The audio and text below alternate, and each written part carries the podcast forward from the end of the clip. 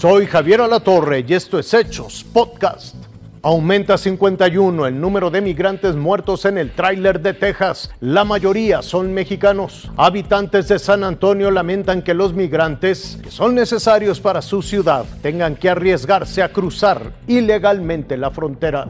Salieron de sus lugares de origen persiguiendo la esperanza de una vida mejor y ya en territorio estadounidense fueron abandonados a su suerte. Nosotros aquí en este país, Estados Unidos, no buscamos este, nosotros robar, matar, nada, nosotros buscamos puro trabajo.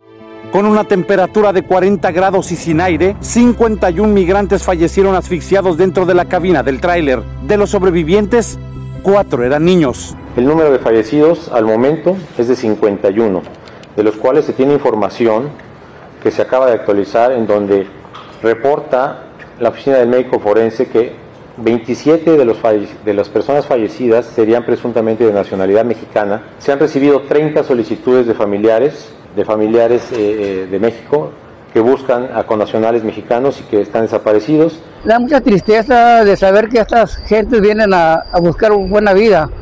En los Estados Unidos hay muchos de pagan mucho dinero para llegar aquí y lo que les pasa es esto está muy triste.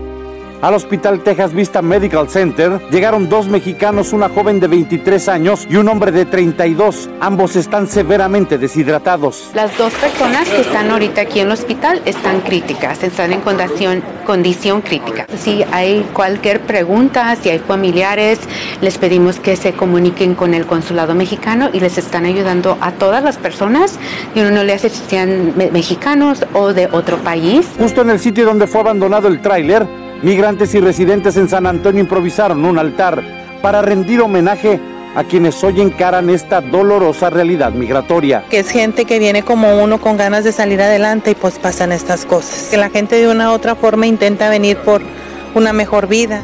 La gente aquí en la frontera ve estas tragedias todos los días porque acá en Estados Unidos todos los días aparecen migrantes muertos. Es la peor tragedia en la historia de San Antonio. Cuando apenas iban 42 muertes, Greg Abbott, gobernador de Texas, envió este mensaje en Twitter culpando al presidente Biden de las muertes en la frontera, diciendo que es resultado de las políticas de fronteras abiertas. Pero el alcalde de San Antonio pone la tragedia en términos muy distintos.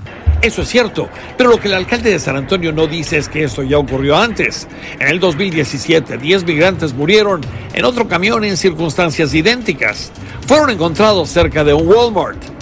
Existe obviamente una crisis humanitaria que Estados Unidos no quiere resolver porque esto trae mano de obra barata. Con estas tragedias se hace evidente que Estados Unidos tiene los problemas migratorios que él mismo se ha creado. Solo ve usted ese mensaje en Twitter. Es de Ed González, nominado para ser director de ICE, la rama del gobierno que maneja inmigración y aduanas. En este tweet, González le informa al presidente Biden que está declinando el nombramiento. Estados Unidos no ha tenido un comisionado de inmigración desde la presidencia de Barack Obama. Esto, Javier, el hecho de que no haya un funcionario a cargo de la política migratoria de los Estados Unidos te da una idea de la indolencia que ha habido con este tema. Y en realidad, mientras todo continúe como está, el Congreso no va a mover ni un dedo para cambiar estas leyes de inmigración que son necesarias de cambiar. Hay mucha gente que quiere trabajar en Estados Unidos porque hay trabajos y entonces quieren venir y tener esto regulado. El hecho de que el presidente de México y el presidente de Estados Unidos se vayan a reunir el día 12 del próximo mes es muy importante porque pueden hablar de esto que es algo que necesitan los dos países tratar y arreglar. Una cosa más, lo que estamos viendo vamos a verlo repetirse porque es el intento de los republicanos por usar el talón de Aquiles de Joe Biden, que consideran es el tema migratorio, y atacarlo con eso para poder ganar el control del Congreso en noviembre. Entonces, los meses que vienen vamos a escuchar mucho acerca de esto de inmigración. Javier. Hasta aquí la noticia, lo invitamos a seguir pendiente de los hechos.